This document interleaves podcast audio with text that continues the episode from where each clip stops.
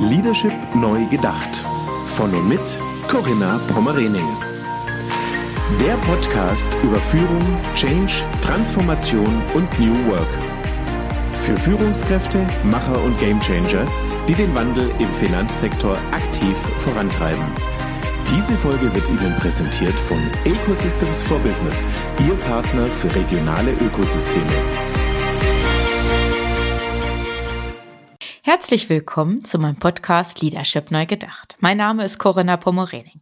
Ja, und heute begrüße ich ganz herzlich Dr. Karl Norton. Hallo Karl, guten Morgen. Hallo, guten Morgen. Schön wieder dabei zu sein. Ja, genau. Wieder ist die richtige Betonung. Du warst ja in einer meiner ersten Folgen vor zwei Jahren ja. schon einmal mit dem Podcast dabei mit einer Folge.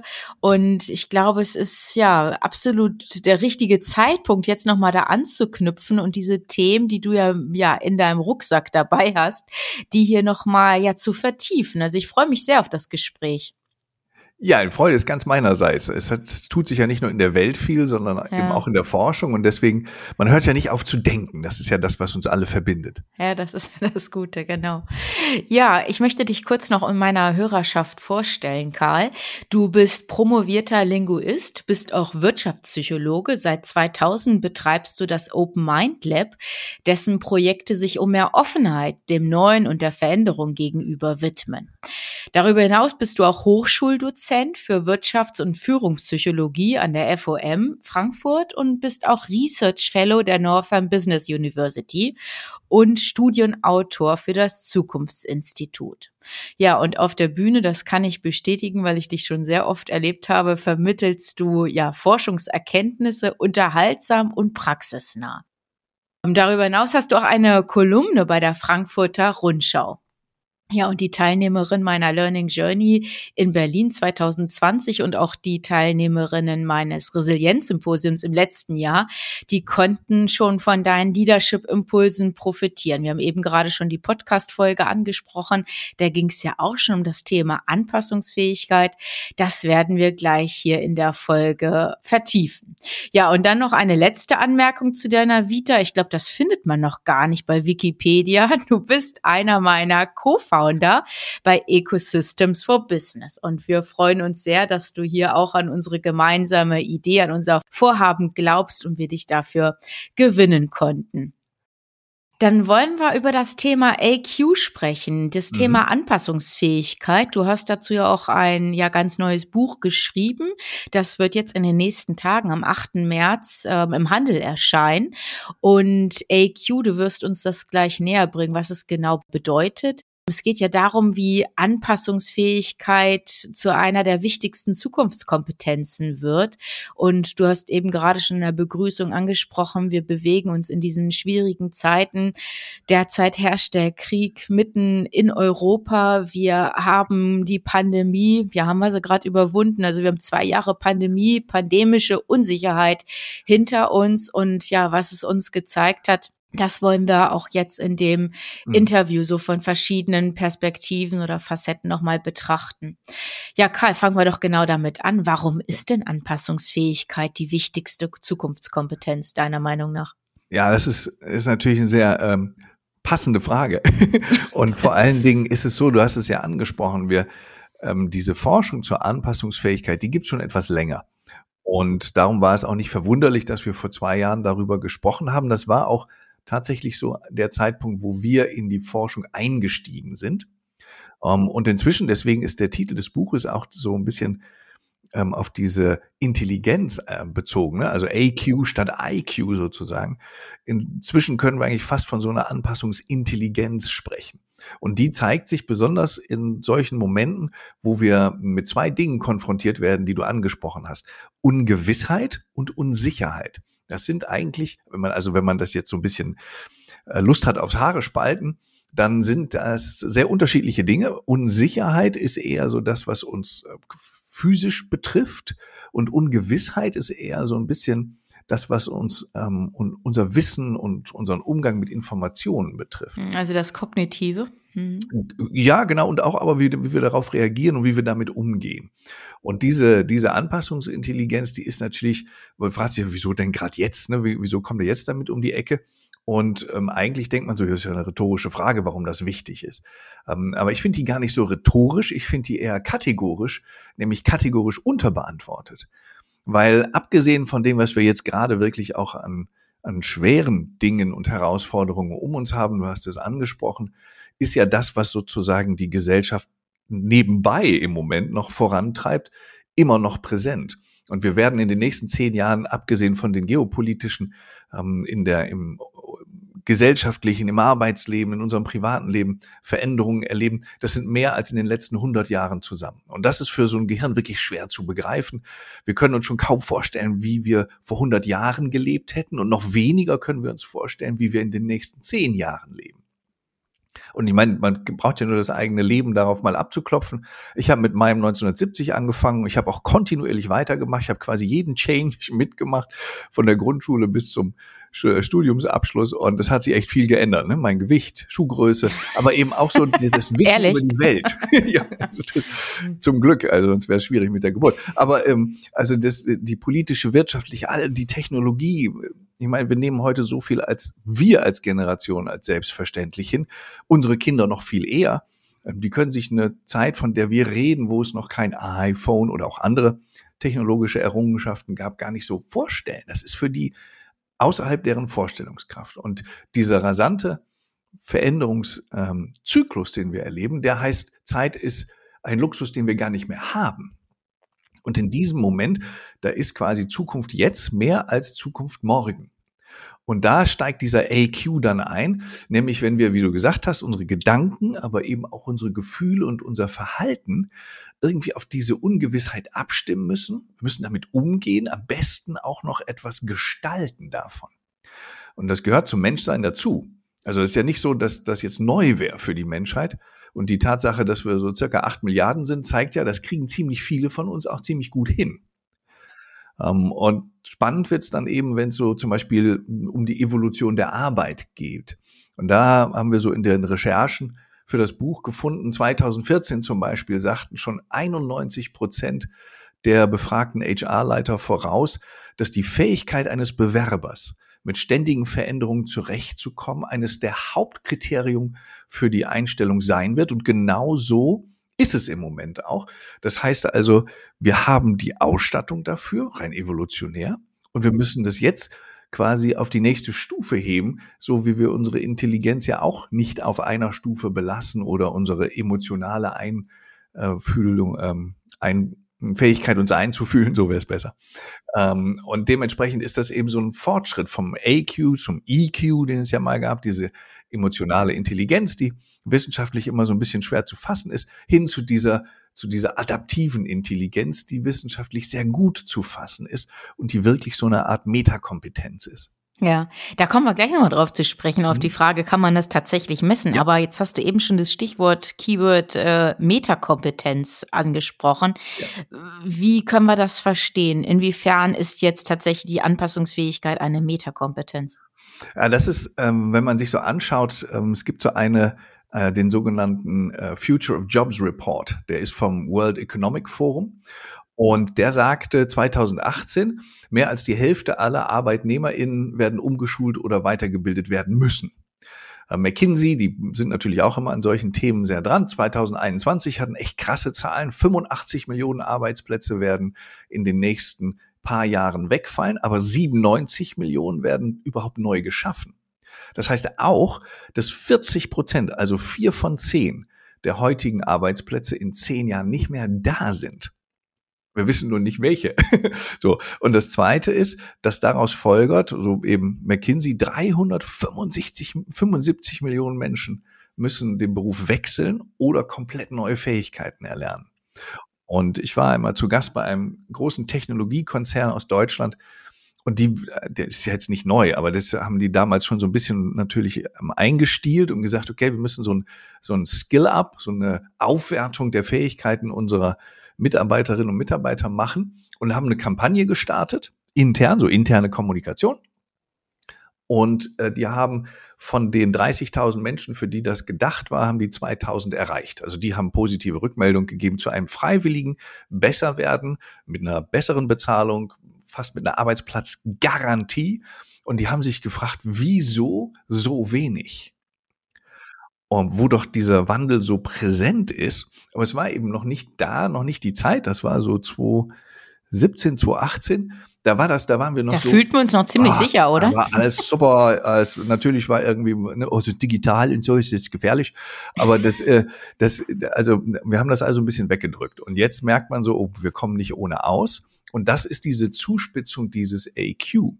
Und man kann inzwischen zeigen, dass diese diese ähm, Anpassungsintelligenz, dass die äh, nicht nur uns logischerweise leichter im Umgang mit Veränderung macht, die hat sogar so eine Dimension, wo wir selber anfangen, unsere Umwelt zu gestalten, damit es uns besser geht. Also sowohl den, den Arbeitsplatz als auch das Private.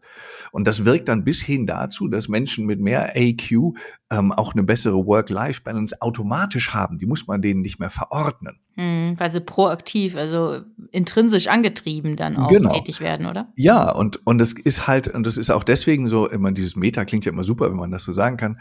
Ähm, aber es ist eine übergeordnete Kompetenz, weil sie eben nicht zusammenhängt mit, wie gehe ich an Kreativität oder Schrägstrich Innovation ran, äh, wie werden wir agiler, wie gehen wir überhaupt um mit diesen ganzen agilen Arbeitsmethoden, sondern sie liegt sozusagen entweder drüber oder drunter, je nachdem, wie man die Metapher versteht. Weil das ist sozusagen das mentale Rüstzeug, um mit dieser Welt zurechtzukommen. Und deswegen ist dieser AQ eben auch was anderes als IQ. Weil der Intelligenzquotient kennen wir alle, die meisten haben auch schon mal einen ähm, IQ-Test gemacht, entweder im Rahmen von Arbeitsmaßnahmen oder zum, aus Interesse oder sowas. Und der ähm, ist auch richtig, weil der belegt, rechnen können hilft. So. Und dann gibt's diesen EQ, der eben auch ähm, versucht, das so ein bisschen greifbar zu machen, diese Fähigkeit, mit anderen zurechtzukommen. Mhm, diese emotionale Intelligenz. Ja, mhm. ist eben auch gut, wenn du zuhörst und nicht draufhaust. Das ist auch richtig. Und ähm, jetzt bist du aber bei der Frage, ähm, wie kriege ich das hin, dass wenn jetzt mein Arbeitsumfeld verändert wird oder wir mit einem anderen Unternehmen zusammengehen oder ich von heute auf morgen vor der Entscheidung stehe, als Führungskraft, ähm, wer von meinem Team darf denn jetzt eigentlich oder kann im Homeoffice bleiben? Wen muss ich sehen? Wann sehen wir uns? Wie oft? Wenn ja, wie viele? Und das verlangt viel Flexibilität. Und diese Adaptability, dieser, diese adaptive Intelligenz, die ist eben mehr als nur flexibel zu sein, weil sie eben gestalterisch tätig wird. Und deswegen ist das dieser magische Schlüssel sowohl für den Mitarbeiter als auch für das Team und erst recht für die Führungskräfte, weil die müssen es sein und ermöglichen. Mhm. Okay, sind wir, äh, das hätte ich nämlich als nächstes gefragt. Was bedeutet jetzt tatsächlich diese Anpassungsfähigkeit aus der ja, Meta-Ebene oder Metakompetenz speziell für Führungskräfte? Also einmal geht's ja beim, bei der eigenen Einstellung wahrscheinlich los. Also wie ist mein eigenes Rüstzeug, wie du eben gerade gesagt hast, diese mentale, äh, mentale Ausstattung, um mit diesen Veränderungen umzugehen und wie kann ich auch meine Mitarbeiter dabei unterstützen, meine Teams befähigen, oder? Mit den Veränderungen dann zurechtzukommen. Ja, ja, absolut. Also das ist, ähm, das ist wirklich, das strahlt in beide Richtungen. Also in die, in die eigene Entwicklung und die eigene Zukunftsfähigkeit, wie auch die der Ergebnisse der Menschen, die ich nun mal führe, weil das ist ja die Aufgabe meiner Führung, dass die Jungs und Mädels äh, gute Ergebnisse bringen und dabei auch ähm, ein gutes, ähm, wie auch immer das definiert ist, Leben führen. Und egal in welche Richtung ich schaue, es hat in der Forschung und auch im Alltag immer so drei Dimensionen oder drei Cluster. Man kann sich das am besten vorstellen wie so drei Kreise. Und diese drei Kreise überschneiden sich, so dass es so eine gemeinsame Schnittfläche gibt. Und es sind drei, weil es eben dieses das Kognitive geht, also rund ums Wahrnehmen und Denken und so. Ne? Also was nehme ich ähm, wahr um meiner Umwelt? Wie wie denke ich? Durch diese Sachen durch und analysiere das.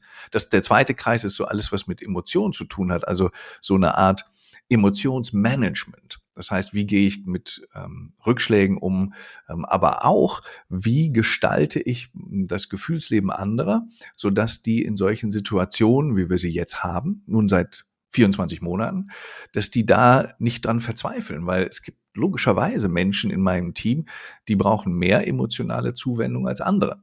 Und das ist nicht eine Frage von, ähm, der ist ein geborener Empath, sondern das ist eine Frage der Technik.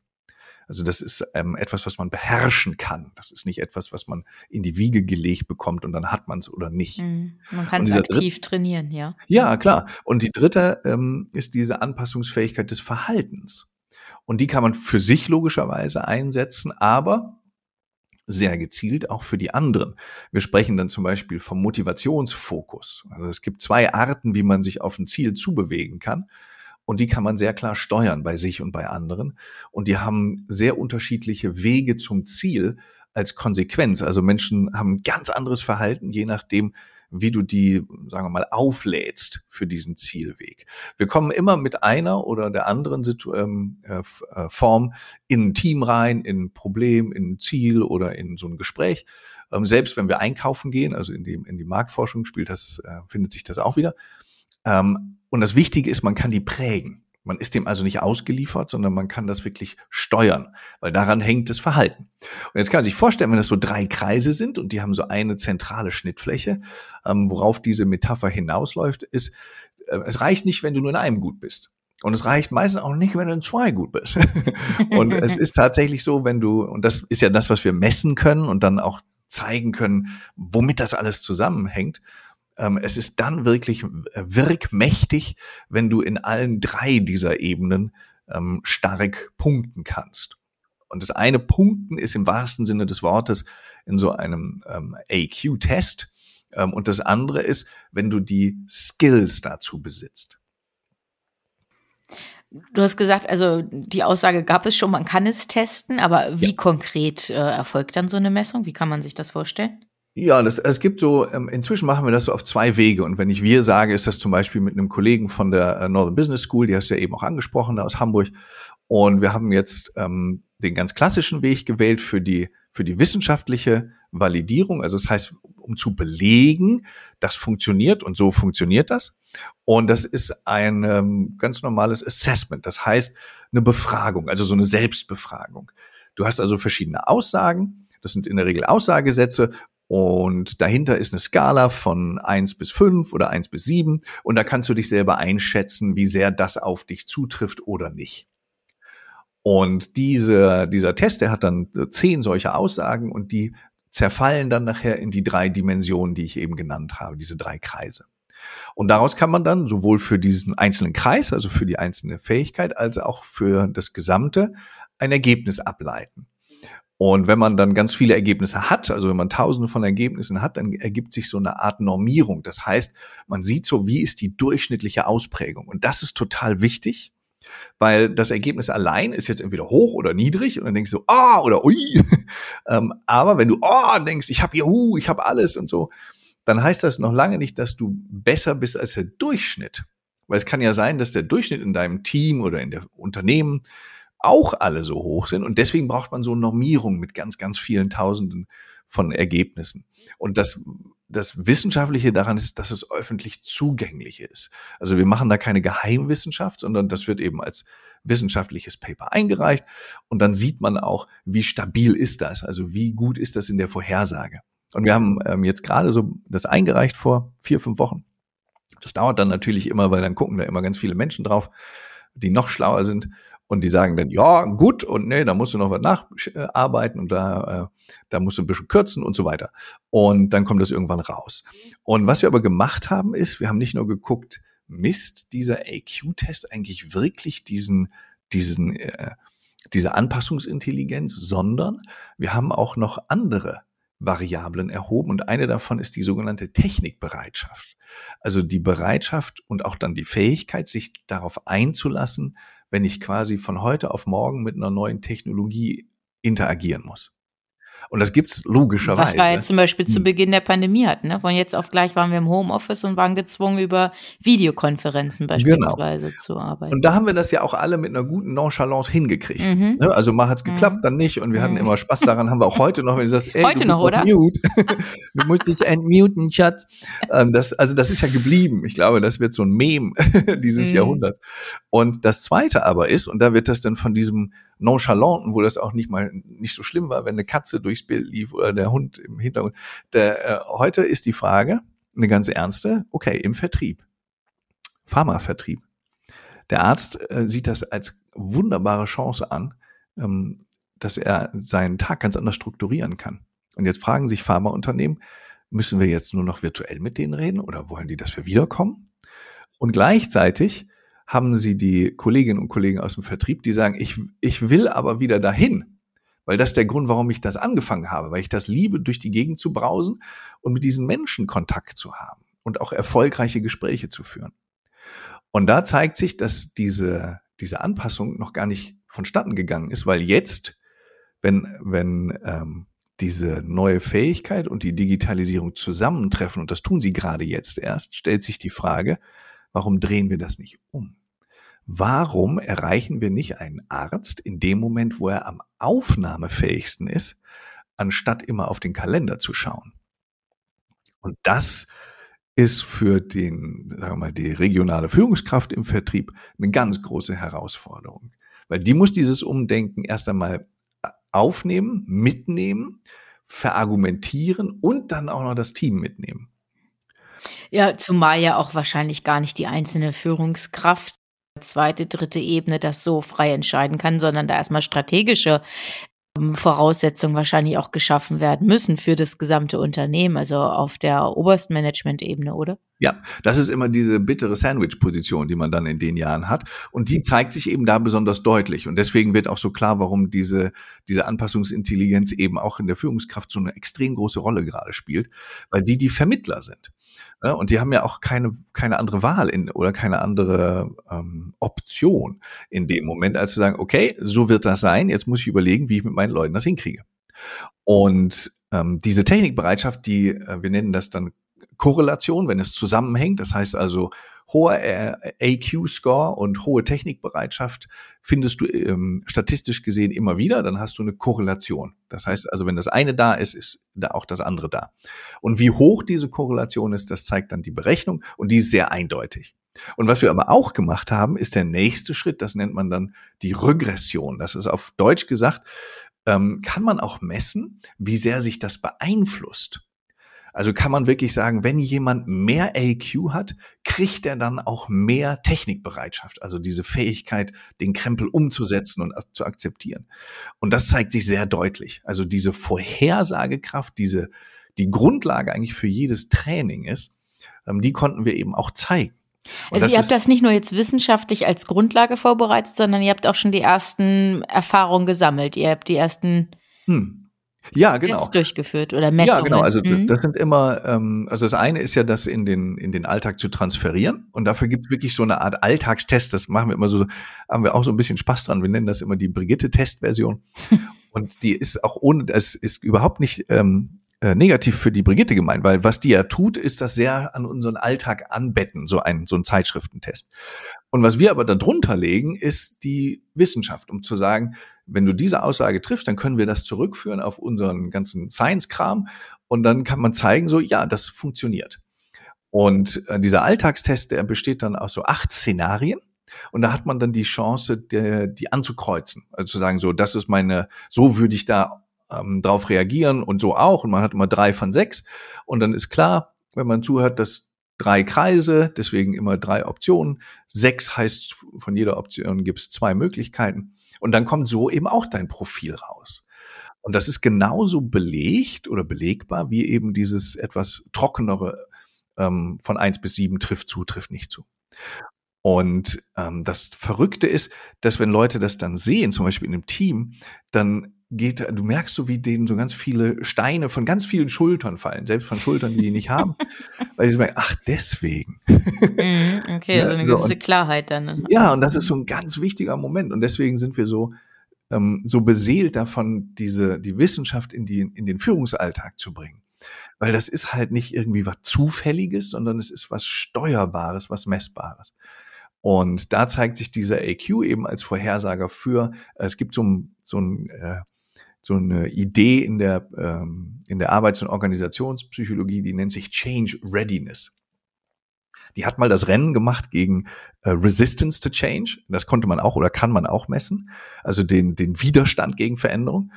Und irgendwie waren da ein paar positiv gestimmte Jungs und Mädels am Start, die gesagt, wenn wir nur den Widerstand messen, das ist ja ein bisschen äh, was sagt denn das über die Menschen aus?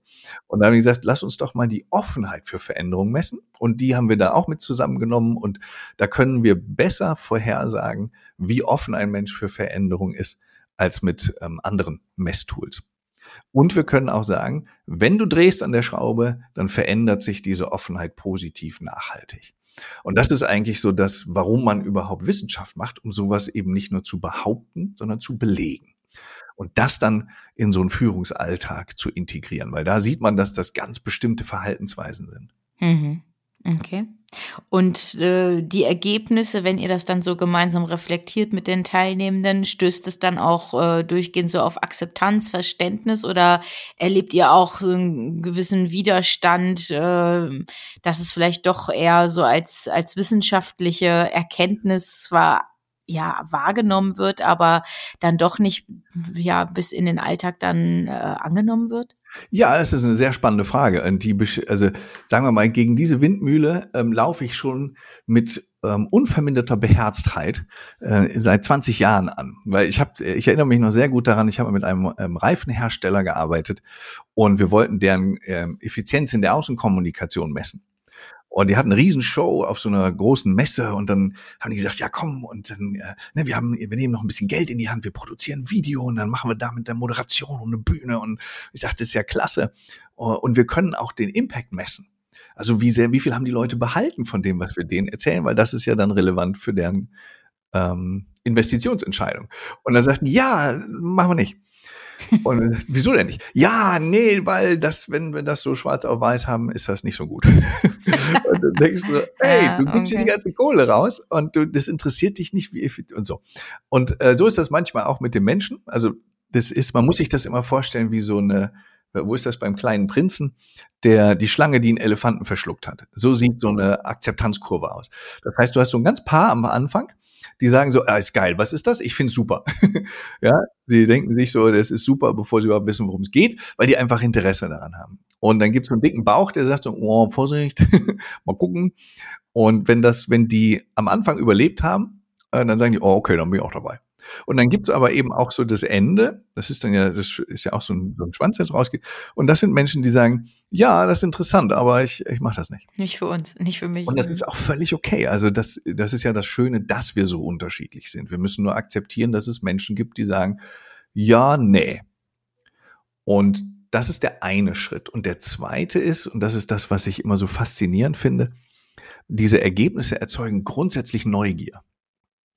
Weil wir können ja, und das ist eigentlich noch der viel wichtigere Satz als die Messbarkeit ist, wir können es messbar positiv verändern. Das heißt also, der Ausgangspunkt, der über so einen äh, Test kommt, das ist ja wie eine Skizze, der ist ja nur der Startpunkt. Und entscheidend ist ja, wie du durchs Ziel läufst. Und das ist, ähm, das ist immer der Moment, wo die Leute sagen, okay, ja, mh, ja, hätte ich jetzt gedacht, ich kann mehr, aber interessant. Und was mache ich denn jetzt? Und jetzt geht's los. Jetzt suchen wir, und das haben wir damals schon mit der Neugier gemacht, da sind wir auch genau so rangegangen. Ähm, und dann suchen wir eben die, die Intervention, nennen wir das. Das heißt also, so, so, so Mini-Tools kann man sich vorstellen, so mini kleine Verhaltenstechniken, die ganz leicht in den Alltag zu integrieren sind, die genau diese Stärkung in den Dimensionen schaffen, wo die jetzt vielleicht nicht so viel haben. Weil wir glauben eben, dass es natürlich sinnvoll und effizient ist, Stärken zu stärken. Aber dann haben wir lauter Menschen, die in einem gut sind und in anderen Dingen nach wie vor äh, nicht zurechtkommen. Und das ist nicht das, was man mit Anpassungsintelligenz erreichen möchte. Deswegen sagen wir, also es hilft wirklich in den Bereichen zu stärken, wo ähm, sagen wir mal, wo die, wo die Fähigkeit nicht so ausgeprägt ist, vielleicht auch in der Mangelung einer Technik. Ja. Kannst, du, Karl, kannst du vielleicht hier ein paar Praxistipps ja. geben? Was, was könnten ja. denn so Mini-Techniken sein, ja. die jeder von uns vielleicht auch üben, trainieren kann? Ja, also gerade an dieser Schnittstelle zwischen Führungskraft und Team oder so, da ist es etwas, ähm, da gibt es ein sehr schönes Zitat, das so eine der, ähm, sagen wir mal, der schnellsten Techniken einleitet. Das ist von einem amerikanischen Präsidentschaftsberater und der sagte, wenn Menschen gezwungen werden zu wählen, entweder ihr Denken zu ändern oder Beweise dafür zu, liefern, zu liefern, dass das gerade nicht notwendig ist. Da wählen die meisten Menschen mit ganz viel Motivation und Herzblut Option 2. Mhm. mhm. Und äh, deswegen gibt es etwas, das nennt man so, ähm, in der Praxis heißt das Multitracking. Also Multi von viel und Track von, von Weg. Sozusagen viel Wegerei. Das sind so, ähm, wenn du das als Führungskraft erlebst oder machst, dann bist du so eine Art alternativen Junkie. Das heißt, Du denkst eben nicht nur, was ist jetzt die Lösung, was ist Plan A, mhm, sondern, sondern gleich, was ist B und C. Mhm. Genau, und da gibt es eine bestimmte Abfolge, die äh, aus der Wissenschaft total klar wird.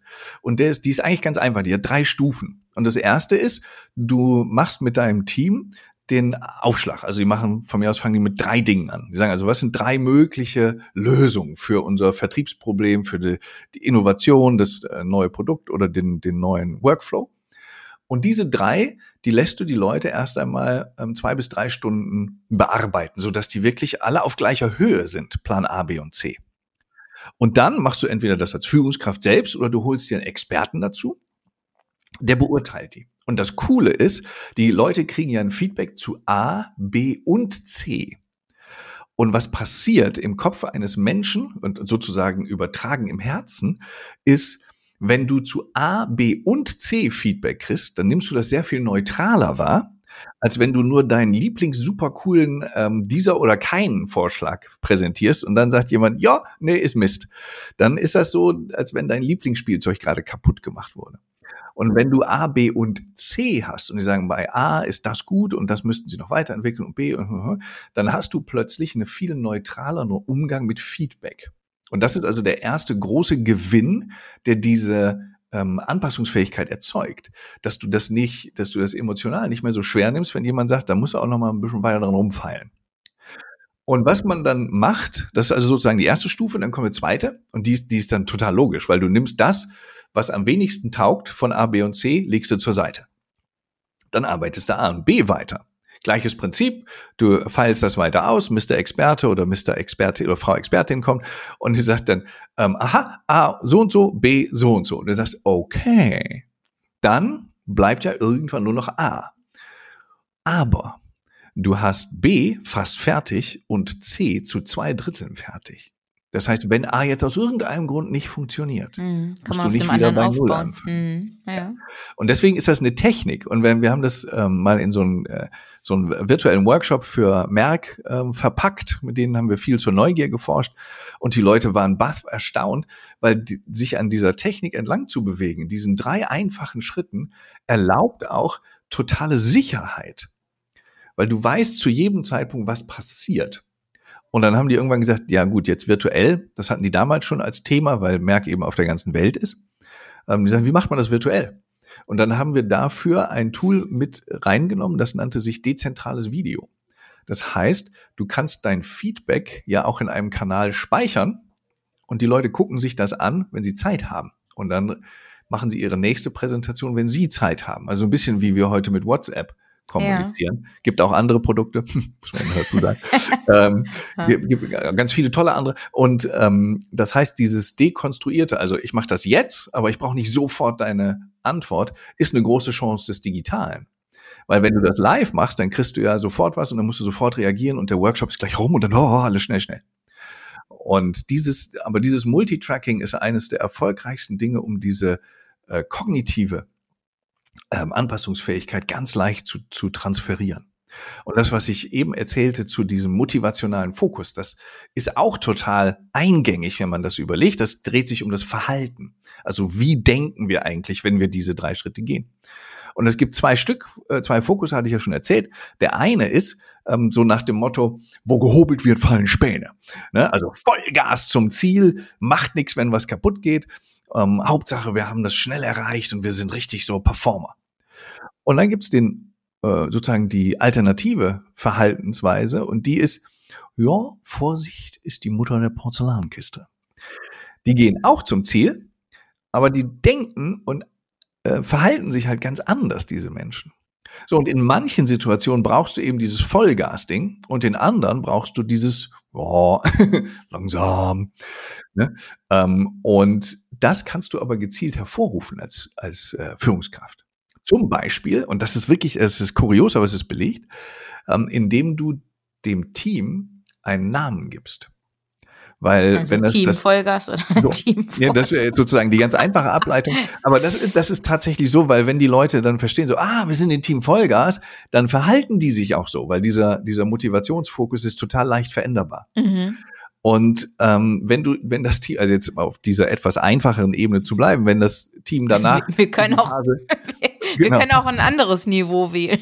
Nein, nein, das ist ja, das bringt's ja so schön auf den Punkt. Das ist ja cool. Ne, dann ist dann danach ist die rohe Eierphase. Dann äh, wissen die sofort, oh, okay. Und diese, dieses Spielerische, was in so einem Titel ja drin steckt, das ist wirklich, das wirkt sich aus auf die Art und Weise, wie wir im Weiteren uns verhalten, denken und mit Situationen umgehen. Und da sieht man, ähm, also es gibt schon ziemlich viel Forschung dazu, das heißt im, im Fachbegriff noch viel komplizierter, das brauchen wir hier gar nicht zu besprechen, aber es zeigt sich, und wenn man mal in den Alltag schaut, macht das sogar ähm, jedes Unternehmen mit seinen Produkten. Weil wenn du, wenn du mal auf deine Zahnpasta guckst, dann steht da entweder drauf für weiße Zähne und ein strahlendes Lächeln. Und das ist natürlich dieser Vollgas, uh, alles wird gut Fokus. Oder du hast zufällig eine Zahnpasta gewählt, wo steht gegen Karies äh, und äh, Zahnfäule und äh, so. Das heißt also, da geht's eher darum, dass du in diesem Verhinderungsmodus bist. Und die haben offensichtlich ja beide ihren Absatz. Und das, das gilt für, also es gilt für Produkte ebenso wie für den Umgang mit Ideen und den, das Lösen von Problemen. Und dieses Lösen von Problemen sagt man ja nicht im Unternehmen, sondern sagt, wir haben eine, äh, eine Herausforderung, die wir meistern und wir brauchen dafür jetzt eine Lösung. Und ähm, das ist das eigentlich. Und da unterscheidet sich dieser AQ vom IQ. Weil A, ähm, IQ ist sozusagen ähm, die, die Logik von, warum kaufe ich 53 Mil äh, Melonen in einem? Ne, Das ist so das, warum man rechnen lernt. Weil man sagt, 53 Millionen gibt einen Preisvorteil. Wer kauft 53 Melonen? Außer im Mathebuch in der vierten Klasse. Aber das kriegen wir halt bei, beigebracht. Und adaptive Intelligenz ist eben zu sagen, guck mal, das ist unser Problem. Ja. Es gibt zwei Wege. Lass uns die mal beide austesten.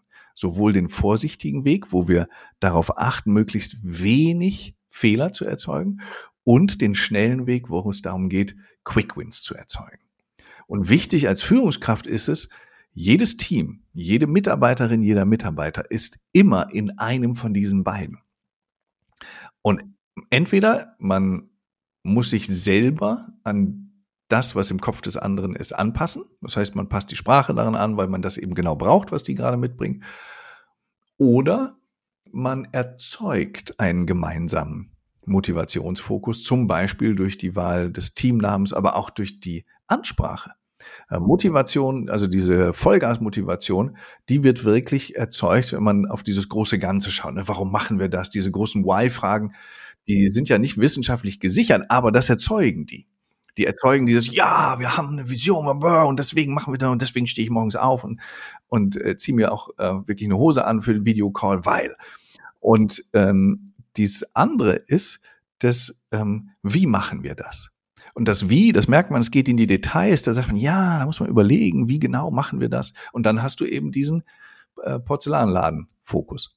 Und so ist selbst die, die Formulierung der, der Frage oder des, dessen, was man erreichen will, wirkt sich auf das Denken aus. Und jetzt ist klar, wenn du mit Leuten äh, zusammen bist und sagst, ihr wisst die Vision, wir wollen das revolutionieren. Und du suchst aber nach einem möglichst fehlerlosen Produkt, dann bist du ziemlich überrascht, dass du das gerade nicht kriegst, weil du gerade das Gegenteil erzeugt hast.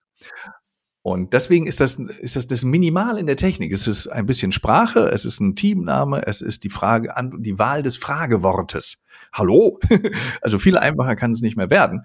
Und das Schöne ist, dass wir aus der Wissenschaft zeigen können, das wirkt. Es ist eben nicht nur eine lustige Interaktion für einen Workshop, sondern es ist wirklich etwas, das das Verhalten verändert. Mhm. Ja, okay. Aber was man nicht nur einmal kurzfristig mal anteasern kann, sondern was sich dann wirklich auch ja mittel- bis langfristig dann auch im Führungsalltag etablieren sollte, ne? dass ich genau so dann entsprechend kommuniziere mit meinem Team. Ja, genau, weil das wirkt ja, also allein dieser Motivationsfokus, da, also in dem, in dem Buch, das du angesprochen hast, da sind so neun Techniken zusammengetragen, die so äh, sich auf diese drei Dimensionen schön verteilen. Und da ist das auch eine von. Also wird auch genau erklärt, wie man das macht und, und wie du so als Führungskraft diese Schritte gehen kannst. Weil ähm, es ist ja egal, ob es um die Schaffung neuer Prozesse geht oder um das Vermitteln neuer Fähigkeiten, um den Umgang mit technischen Herausforderungen wie diese ganzen ähm, Tools, die wir eben neben dem Teams Zoom oder WebEx Call benutzen ähm, oder das Entwickeln eines neuen Produktes, eines neuen Zugangs zum Markt. Es ist immer wieder die Frage, wie bewegst du das Verhalten? Und im Grunde kommt es dann auf diese eine Technik zurück, weil es immer wieder um diese Anpassungsintelligenz geht. Ja, stark. Also Karl, du hast mehr als neugierig gemacht. Ich glaube, dein Buch wird mit Sicherheit einen ja, gewissen Absatz erfahren. ähm, ab 8. März im Handel, wir hatten es vorhin mhm. gesagt, AQ, warum Anpassungsfähigkeit die wichtigste Zukunftskompetenz ist. Ja, erscheint am 8. März. Wir verlinken auch in den Folgenotizen deine Website, ähm, worüber dann auch entsprechend das Buch dann aufgeführt und auch bestellbar ist. Ja, Karl, ich sag äh, ganz herzlichen Dank für deine Zeit und ja, dass wir so einen ersten Einblick in die Forschung zum Thema AQ bekommen haben und auch vor allem danke für deine Praxistipps. Also die Techniken, das ist ja wirklich so simpel, wie du es dargestellt hast, wahrscheinlich wirklich einfach ja zu übernehmen und auch zu testen und dann ja, wie wir es gerade gesagt haben, langfristig zu etablieren. Ja, das wäre super. Also das ist, ähm, das ist natürlich immer so, dass das ist sozusagen mein Warum. Ne? Also ähm, mit Menschen wie dir zu sprechen und Leute zu erreichen und zu sagen, guck mal, es, es geht auf einen Weg, wo man vorher schon weiß, es ist der richtige.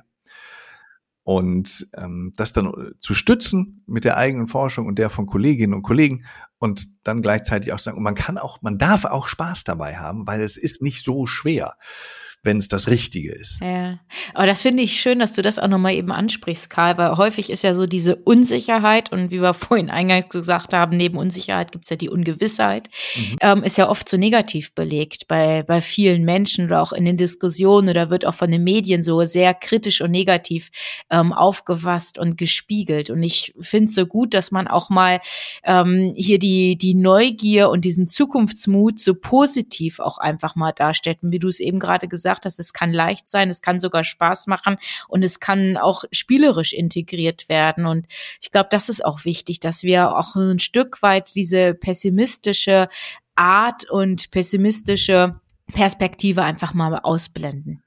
Ja, genau. Und das, das ist eben das total Wichtige daran ist, ähm, wir sagen immer, es, man kann sich das so vorstellen, ähm, all das, was wir an Herausforderungen haben, ist wie ein Blatt Papier.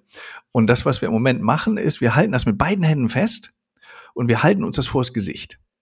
Und das lässt natürlich äh, im wahrsten Sinne des Wortes überhaupt keinen Blickfeld mehr zu.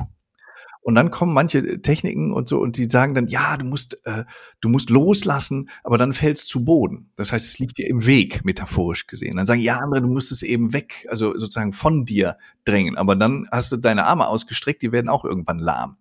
Was man also leisten können muss, ist, das zu sehen, sagen, okay, das sind die Herausforderungen wir legen die mal hin, so dass wir die im Blick behalten, aber wir haben die Hände frei, um zu agieren.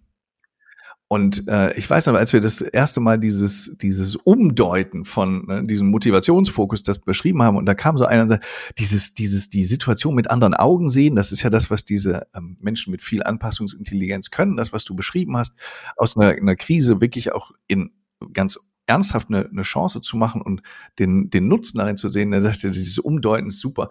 Jetzt habe ich es auch, ich weiß jetzt auch genau, wie ich das bei mir selber mache. Ich, weil Leute, Leute sagen immer, ich habe Macken. Das, ich sage, das sind keine Macken, das sind Special Effects. und, und das fand ich so, das war natürlich eine totale Pointe, aber der, das, was da drin steckt für den, in dem Umdenken, dieses zu sagen, man kann das wirklich und es geht und es wirkt nachhaltig auf dein Denken, wenn du das tust. Das fand ich daran echt stark, als er das so sagte, abgesehen davon, dass wir beide auf dem Boden lagen. Hm. Und er das wahrscheinlich lange vorbereitet hat. ähm, aber ja. das war, das bringt das so wirklich auf den Punkt. Es ändert sich nichts an der Situation. Wenn wir aber unsere Interpretation ändern, dann gelangen wir zu dieser Freiheit. Ja, klasse. Ein perfektes Schlusswort, Karl. Vielen Dank dafür. Dem ist nichts hinzuzufügen. Karl, ich sage ganz herzlichen Dank für deine Zeit, für das tolle Interview. Sehr, sehr spannend. Ja, und wünsche dir alles Gute. Ja, beruflich viel Erfolg, vor allem in unserer gemeinsamen Arbeit. Ja. Ja, und unseren Zuhörern, Zuhörerinnen natürlich auch alles Gute. Und ja, nehmen Sie die Worte von Dr. Karl Norton ernst und versuchen Sie hier das Blatt Papier nicht direkt vor die Augen zu halten, sondern auch hier freier zu sein und auch das Positive ja identifizieren zu können und auch nutzen zu können. Also viel, viel Zukunftsmut wünschen wir und Zuversicht. Oder Karl? Ja, genau. Es ist äh, im Grunde hast du das äh, ja auf den Punkt gebracht, was dieses begleitende E-Book von dem AQ macht. Das heißt Me und We Power, weil ja. das eben genau an dieser Schnittstelle ist. Und ich glaube, der Untertitel ist, äh, wie man die Dinge leicht nimmt, wenn es schwer wird. Und ich glaube, darum geht's bei AQ. Ja, wunderbar. Prima. Also vielen Dank und alles Gute. Wie sind Ihre Erfahrungen zu dem Thema in dieser Episode? Schreiben Sie gerne eine E-Mail an mail at corinna-pommerening.de oder als Nachricht über LinkedIn oder Xing. Und hören Sie wieder rein, wenn eine neue Folge von Leadership neu gedacht auf Sie wartet. Unterstützt von Ecosystems for Business, Ihr Partner für die Entwicklung von regionalen Ökosystemen.